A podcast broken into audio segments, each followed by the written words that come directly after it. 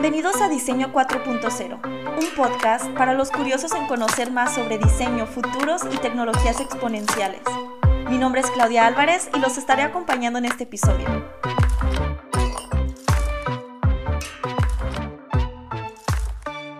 Welcome to Diseño 4.0. Today we are we will be speaking about service design and speculative futures co-design, and we are happy to introduce you with some of my friends from the Masters in Politecnico di Milano. We have Mildred, Sayori, and Lucia. Welcome, girls. Thank you for inviting us. it's great to have you girls here.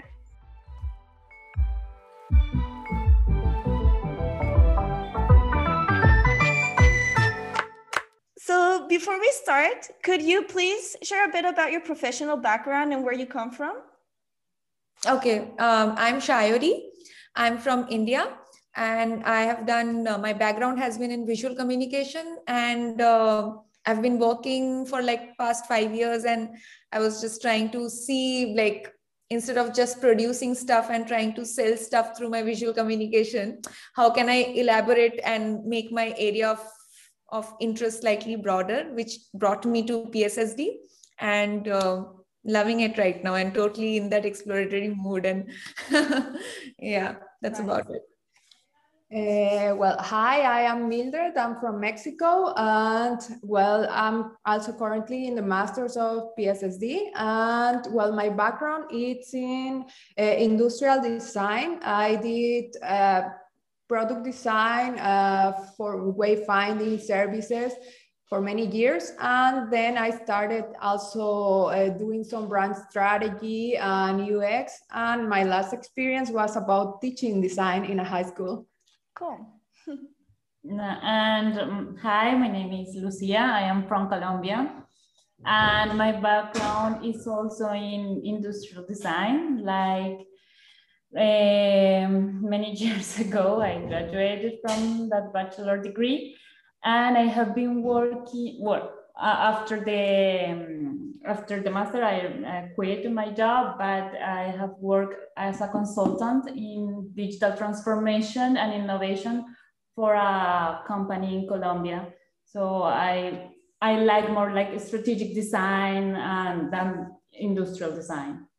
Okay I completely relate with you in some way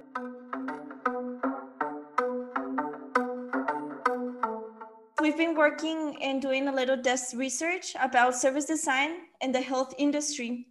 And you girls did a very interesting paper about the role of service design to implement digital solutions that are human centered. So, for whoever is not familiar with this topic, in a nutshell, what are human centered digital solutions and how can service design help?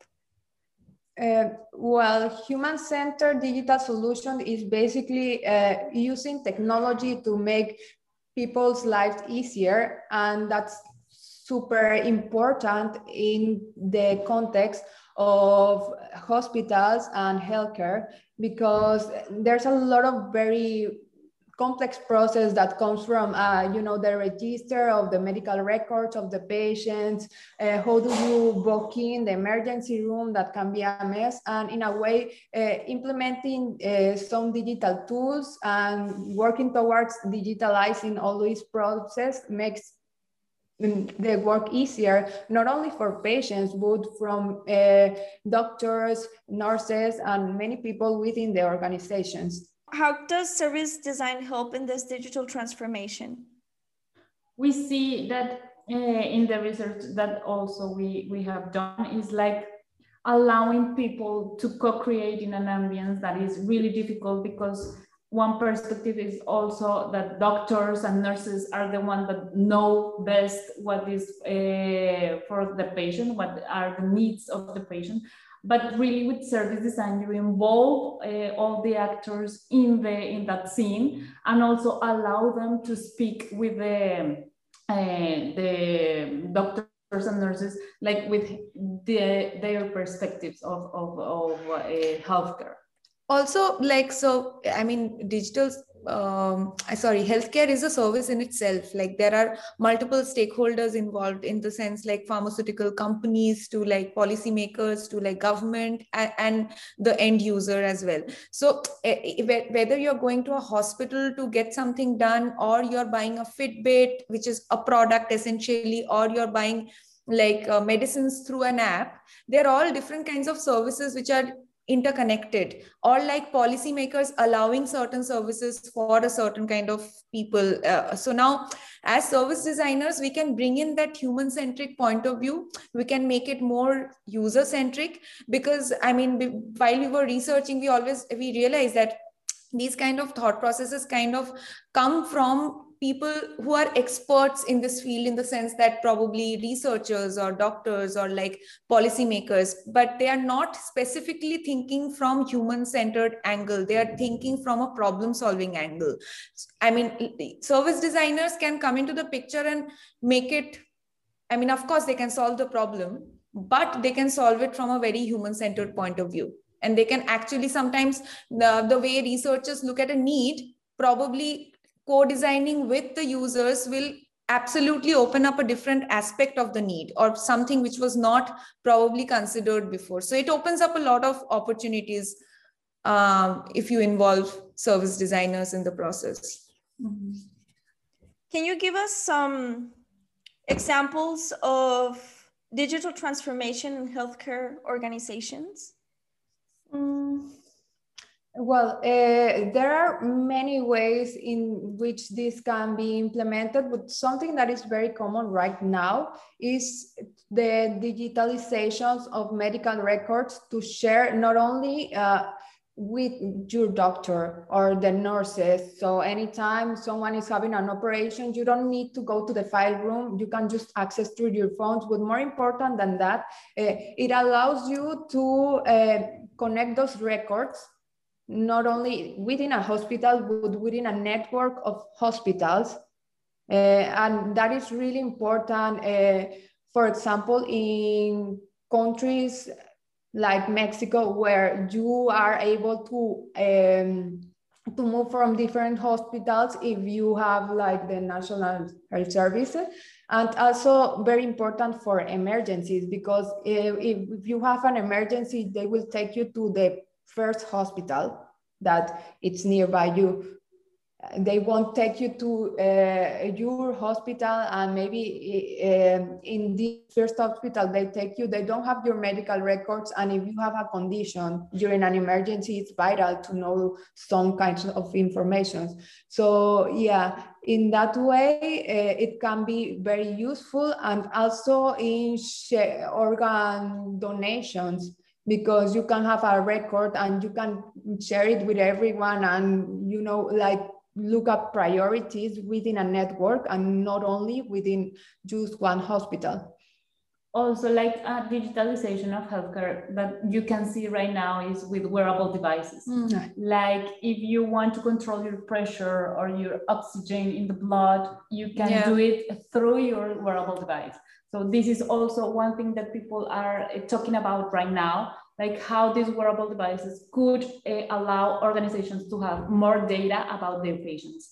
Mm. So this also could be a, a, thing. Yes, and there are also a lot of interesting things happen in uh, psychological support online like uh, there are a lot of new tools uh, that gives you access to support groups or even therapies uh, 24 hours a day um, so therapy on the mind online and you don't need to wait till you go to uh, your appointment with your psychiatrist or your psychologist you can just talk to someone when you need it. And that's really important to prevent uh, suicide and to lower rates of repression and just help people have a better well-being in terms of psychological health. Mm-hmm. yeah even like uh, in india though i mean it's a very simpler format. I mean i'm not there are lots of these uh, like within hospital you see different uh, levels of digitization digitization. But like uh, simple things like um, if I have to look for a gynecologist who's non-judgmental or like somebody basically being able to identify a doctor based on my need happens also through these days over uh, an app which is where you're constantly getting reviews about doctors and analyze i mean kind of based on the reviews you're understanding whether they are a good fit for you or not how far they are and when are they available how urgently do you need them. And then later on also through the app you can keep continuing the conversation. So these are like little aspect of um, digital integration in healthcare system. And what challenges did you find related to digital transformation in healthcare organizations. It could be either from your research or from your experience that the three of you come from different countries. So maybe there's different challenges depending on the country. Mm, well, personally, uh, with more on the topic of connecting it with speculative design, is that uh, right now, uh, field of trying to integrate a speculative design within service design, uh, and specifically in healthcare services, is relatively new. So more of the research available, uh, it's uh, about case studies and things that some researchers have done like very, very recently. So it was a bit hard to uh, find like very specific information. So what we did instead was to uh, try to connect different topics and try to separate our research and then make logical connections mm-hmm. on our own. Yeah, because we, we think like it's very interesting how uh, this can help uh, how people accept technology uh, and this can help organizations see how our technology will uh, perform in their context with uh, before they implement it so that it can look at the consequence and work on it before. Mm-hmm. Mm. Also, I see like in my country, in Colombia, like if we do something like that with the speculative design, bringing into the table to the different patients and not just doctors, the service could be better with uh, taking into account like these needs, these principal needs that people have, because right now our system is not the best. So when we were uh, researching about this topic, we see that there is a lot of things to do in healthcare and digital transformation of healthcare organizations in our uh, countries also. Like is not something that happens in one place, but is uh, like in many uh, countries that you see that maybe doing this and involving service design, speculative design in this part of the process could be something really helpful for healthcare organizations, also taking into account efficiency of the system and things like that yeah basically when we started our uh, studies we realized we were thinking assuming that maybe it's a very western idea or like engaging people and etc but uh, then we found out a, very interesting case study in malaysia. And then we realized that uh, even in the case study they also mention about the fact that they there is a and i could find association with malaysia in terms of how uh, people feel kind of disconnected with larger systems and uh, they feel more like consumers and they feel like they don't have a voice to uh, make an opinion. But when they actually conducted the co-design um, um, what do you call the co-design uh, workshop, workshop. uh, yeah i couldn't find out figure out the word. So when, when they were doing that they realized that firstly there were lots of different kind of people on the same uh, room. Like there were stay, uh, con- like I mean, regular people who are seeking for um, healthcare uh, services or like uh, service providers, policymakers, uh, all different kinds of people in the same room. And in, in, a way like they all came on the same side of the table and they could uh, share ideas and uh, it just turned out to be a very productive session and that gave me some sort of understanding that if i have to think about india india's med- healthcare is not such a bad system or scenario. It's it's quite good. But probably it is not as well connected with like smaller places or uh, smaller villages. And how how how could we i mean i feel i felt like this this um, uh, process had that uh, opportunity to connect bigger cities and their services with smaller cities and their requirements so um, yeah there could be such opportunities Yeah, because well, also in the case of Mexico, like uh, Marianne Shayori both said, um, there's like these large disconnections between high management and local hospitals and doctors and patients. I mean, even within the same state, the policymakers uh, are largely disconnected and have a different agenda uh, than uh, directors of hospitals, than hospital managers, suppliers, doctors. So, uh, um, and each of them has like different opinions on how the healthcare should be, and they have different goals, of course. So, in this way, the collaboration paradigm that we were exploring can help to bring this multiple perspective into one room, can help to uh, for people to share all of the things they want to do and they need to do to really improve the healthcare system and be more integrative of all these perspectives and create like a common vision on how to proceed in the future uh, in healthcare organizations. Mm-hmm. So what do you think is the difference like from the result when you're designing or innovating for people than with people? Yes, well, we mentioned a lot of things like uh, related to, to this, but yes, like designing for people is also not like a mistake, but some cases designers do like, oh no, we are going to in depth with this theme and we are designing for people. But when you really are designing with people you understand uh, the perspective of that person and looking for more things like in a service blueprint that you have really different stages like also the non-visible thing that uh, allow people to access that uh, service.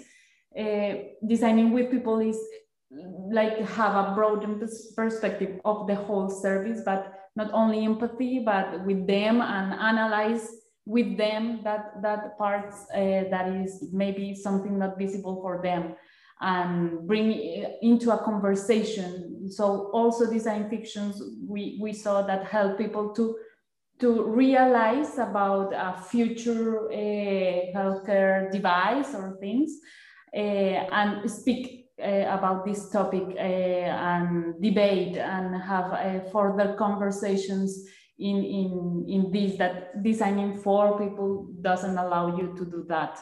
Yes, because it's something that we have to consider, uh, it's very important, is that if we design for people, that is, uh, you know, maybe you meet some users, you meet the stakeholders, you do focus group, you do interviews, and then you as designer translate it into a solution or a concept. But we have to consider that also uh, as designers, we are not superheroes. We have biases mm-hmm. like any human being. So our translations might actually not integrate uh, the perspective that people were trying to communicate. And also because uh, what people say they want and what they actually want is very different.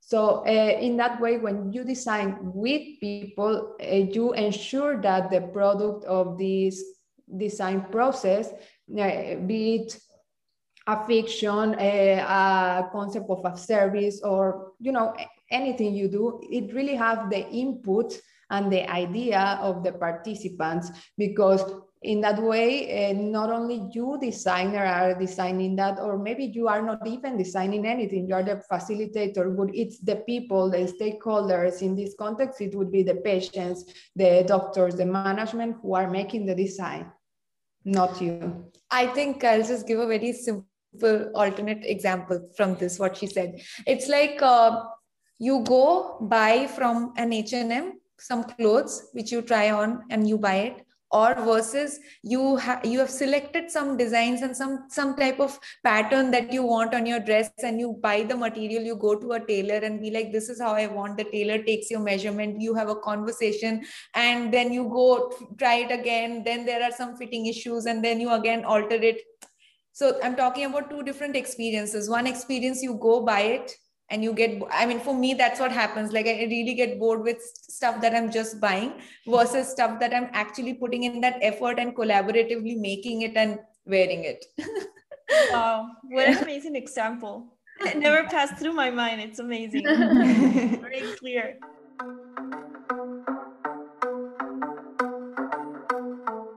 I, I read in your paper that you mentioned both speculative co-design and design fiction can you please explain the difference between these terms?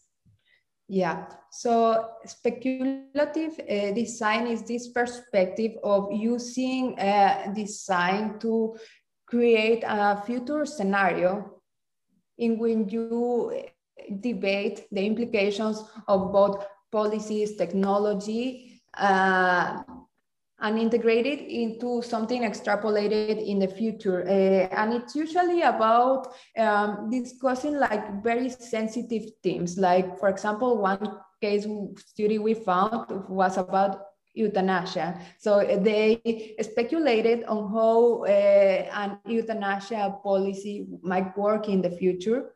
Uh, and this helped participants to discuss in the present about this team with a more open perspective. So in a way, it helps people understand the implications of technology of policies in their lives.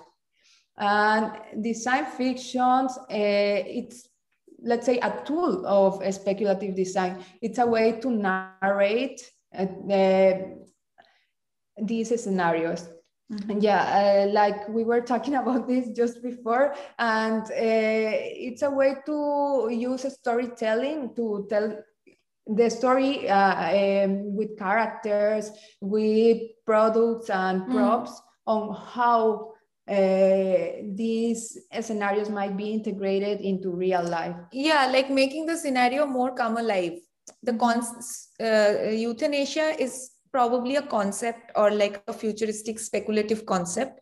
Now how do you make it uh, make people experience it? You make the prototype of it. You make uh, extended uh, communications with this like how to use it how what are the implications good bad analyze both and and couple of more other uh, elements around it to create that scenario for probably older people to try not just wear it experience it also further be able to have conversations debates and etc so that you can move ahead from like speculative this this idea of speculative design i don't think has an end. Like you know this is the end or this is the final product or this is it. It is i think it is an ever evolving like in any situation if you're talking like this euthanasia conversation uh, this idea particularly through the case study i don't think there was an end to that uh, idea I mean, that idea could be built on and on and on.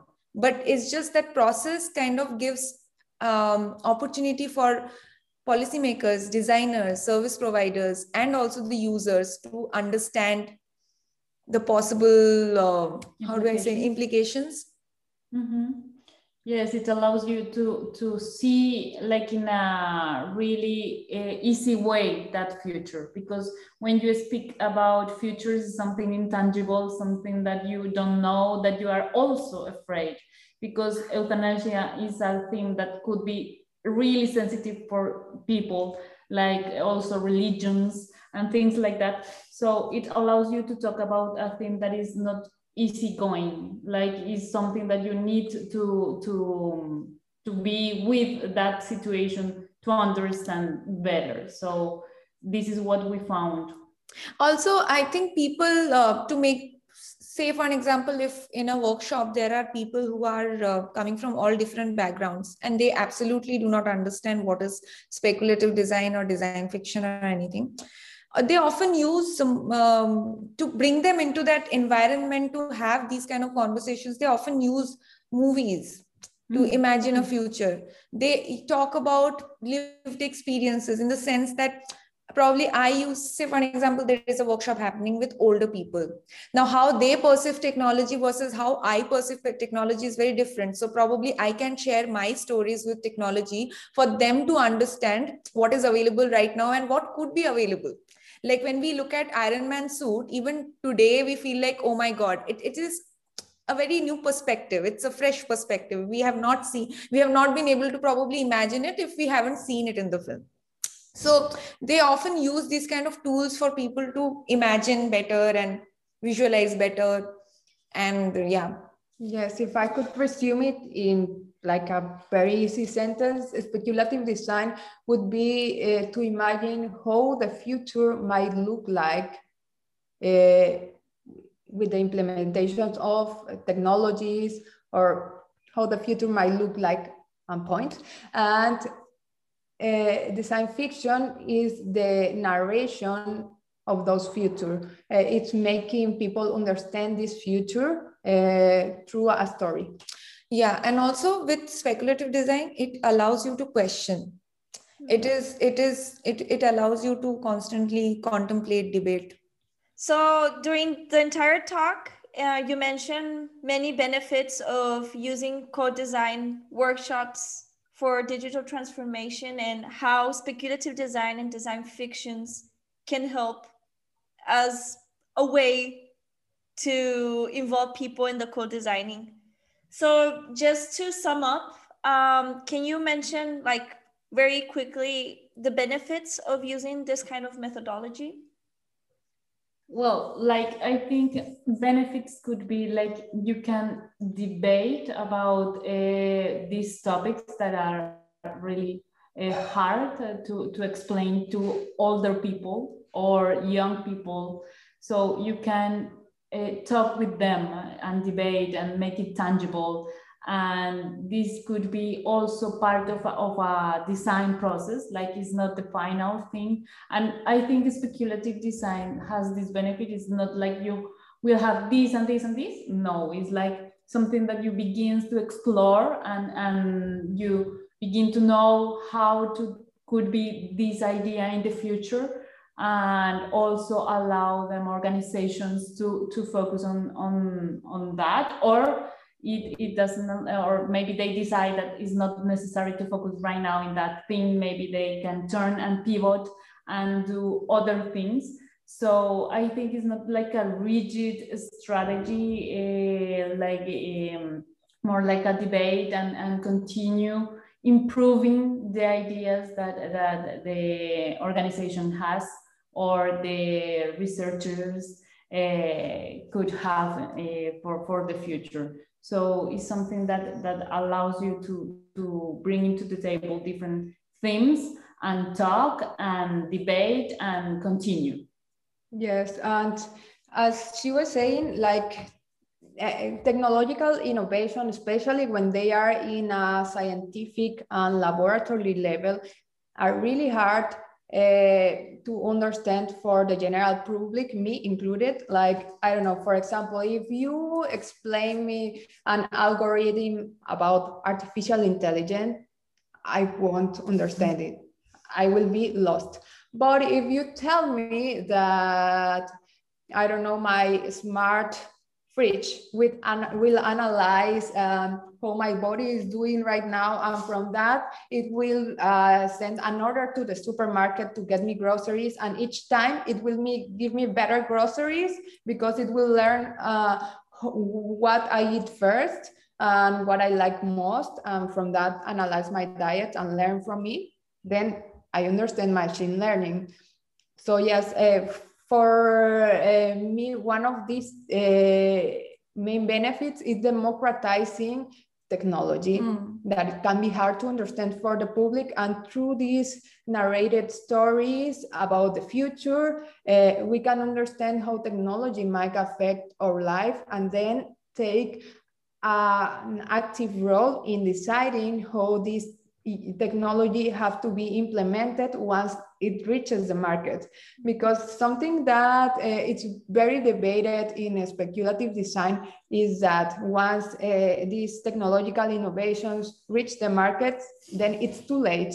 Mm. because then there will be different kind of uh, agendas involved in how they will evolve. Like of course economical agendas and also uh, what management wants and not really what the user needs and how yeah. can it really be beneficial to humanity. But if you know beforehand about this technology, you can uh, take a conscious uh, step as consumer uh, on how do you want this technology to be like yeah and also it just helps uh, first definitely brings perspective.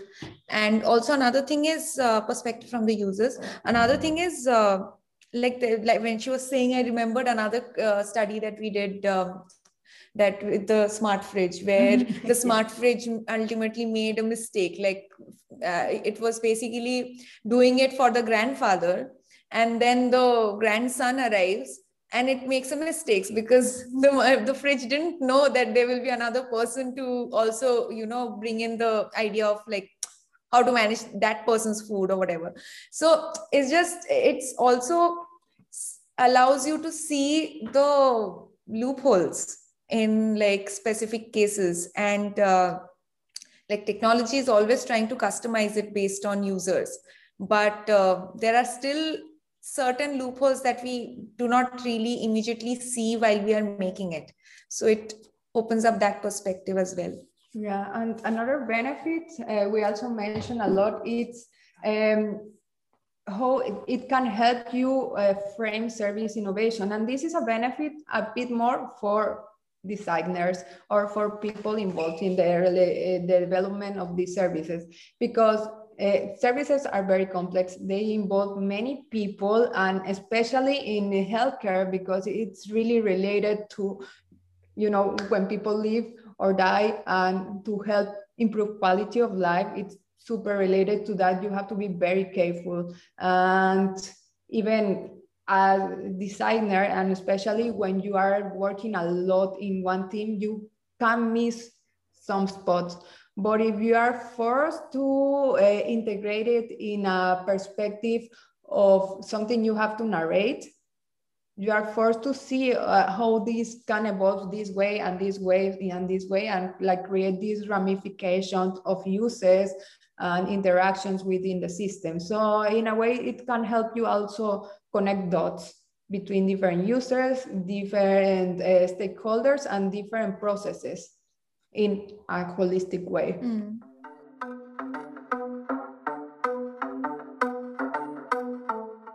Um, before we end um, this talk, I, I would like to ask you your top three learnings of this research. And you can mention your personal opinion. We can start with whoever wants to start.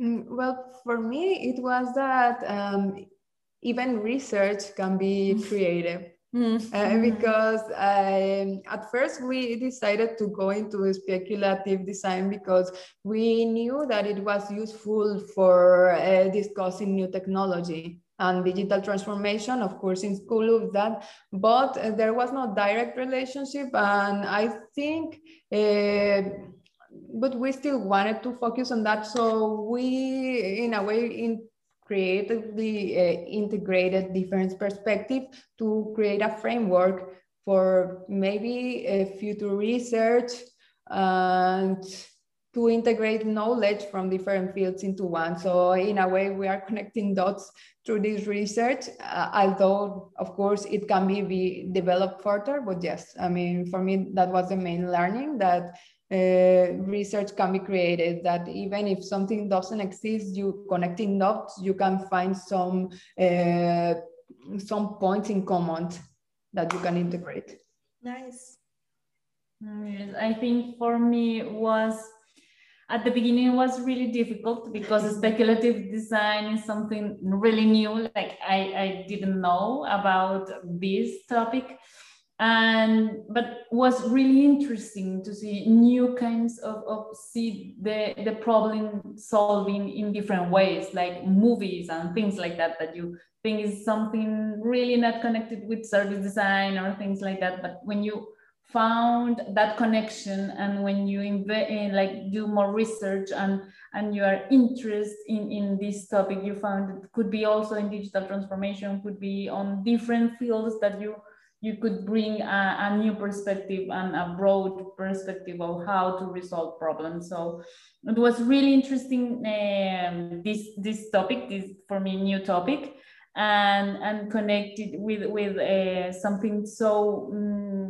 uh, difficult that is healthcare organizations that they could be in a kind of way uh, always looking into a problem and and they have a lot of different uh, managerial uh, people and economical things that they have to to solve also. But I think was really really interesting uh, bring to to to a academic research uh, this this topic like how we can uh, innovate also in our paper do something differently uh, i mean for me it's like uh, i saw a very different perspective on design. I thought that i realized that design is extremely humble and very courageous as a field and specifically like i think like being able to conduct a co co-design workshop which i really intend to at some point among people who are they think they are experts like people who are making products are experts of that.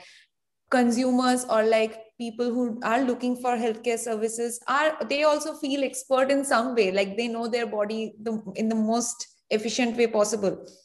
And then there is economy there is business and there are like really large systems.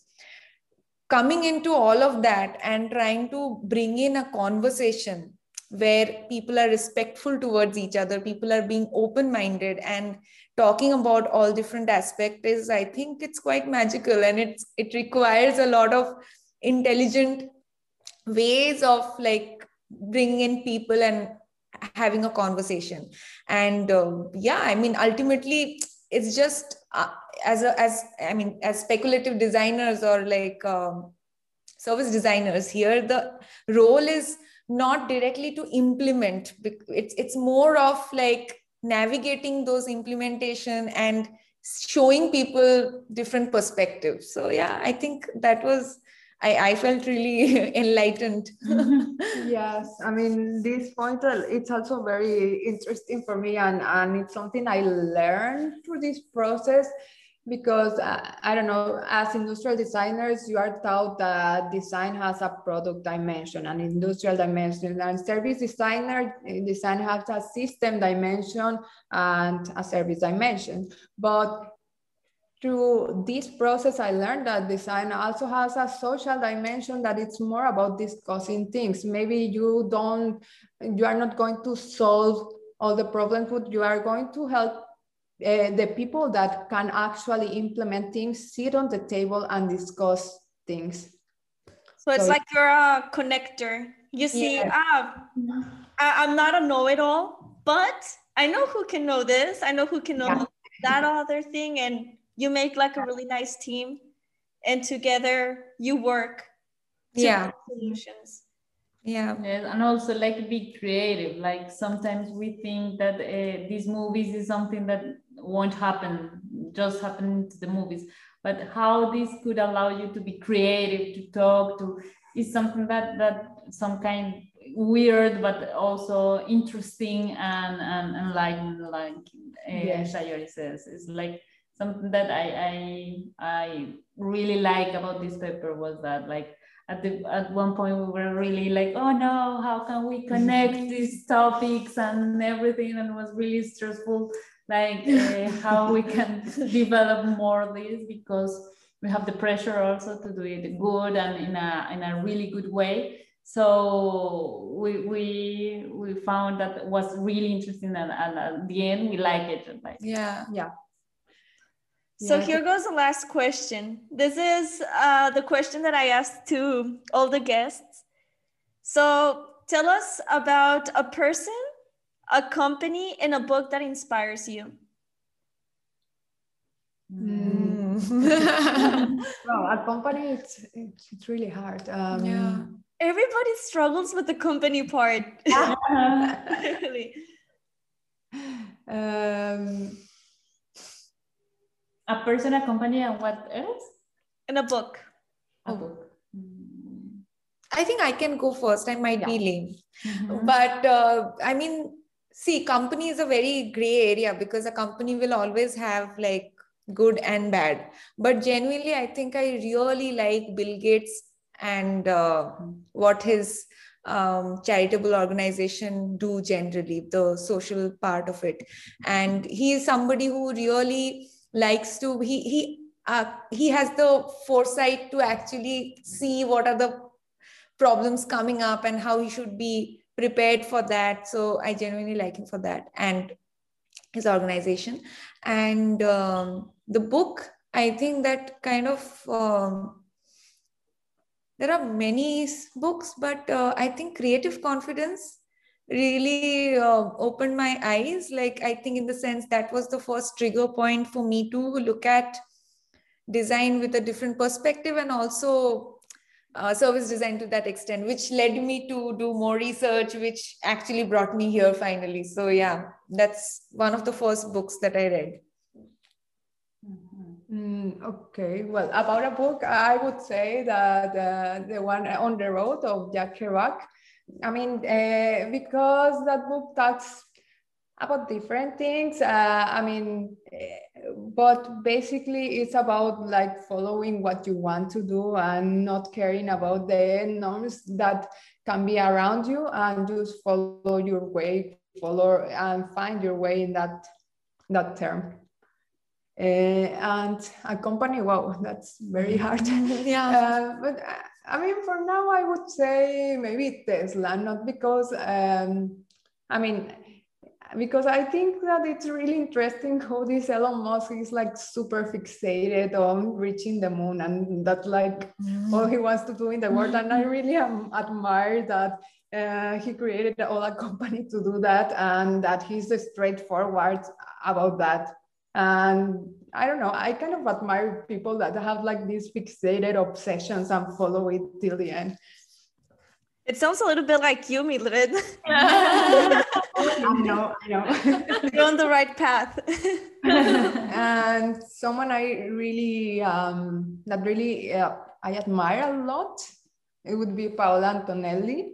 I love her work. I love all, all the work she's done to uh, actually uh, transform how people see design and how she's taking like she's like has done a lot of amazing work in trying to uh, build a, a, bridge between uh, design in galleries and design in society because uh, I used to have like this perspective that uh, design should be functional, it should be out there, but also uh, design when you are exposing it as a concept, maybe in a gallery, it can help you um, debate new ideas. And I think her work is like very interesting in that way. And yes, she was also a student at Polimi. Mm. So, yes.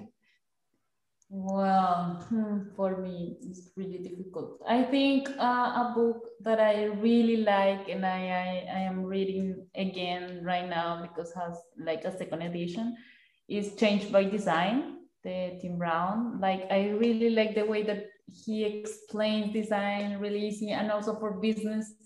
Uh, like you you have a, a different perspective of, of how to apply it also it's really really easy to read and he has a lot of experience with different kind of issues and companies and problem solving so i really like it. Uh, a company? Hmm, i don't know. Like uh, which one? Well a company that i follow a lot and i like it is Designit that is based in copenhagen i think. It's a strategic firm and they do a lot of strategic eh, and service design. So i always i am I'm looking always what are they doing and if they have positions or things mm-hmm. like that because i i'm using different parts of europe. So i really like the way that they have um, this this focus on on service design strategic design and they can do uh, whatever they want. Uh, and a person that I admire, hmm, I don't know, maybe Yves Behar, that is an industrial designer. And I saw many years ago a TED talk from him, and I really uh, was inspired by him to do different things and think differently. So I like the way that he he talked in that TED talk, and and I really like like also being an industrial design. You have to to find your path and and uh, like with get uh, go with with that thing uh, because we are some some kind of way like no you are just industrial you you can move from tables and chairs but no this is not real so I think right now society and, and countries and things like that have different challenges that also could be addressed by, by design uh, thinking. And, and I think that is really interesting that yes. Uh, and I would also recommend to anyone who wants to know more about speculative design to read uh, this book that was it in all of papers and but it's a really interesting book. Uh, uh, that it's called speculative everything by uh, Dunne and Raby. It's like the bible of speculative but it's also super easy to read because um, he exemplifies what is speculative design how it can be used how it helps society with examples of uh, exhibitions products and different things that anyone can understand so yeah. Perfect. Well, I had an amazing time and I want to thank you for being here today, sharing your experience and your thoughts and looking forward for more conversations like this. Thank you. Thank you very much for having us. Bye bye. Bye bye. Bye bye. Ciao. Bye. Ciao.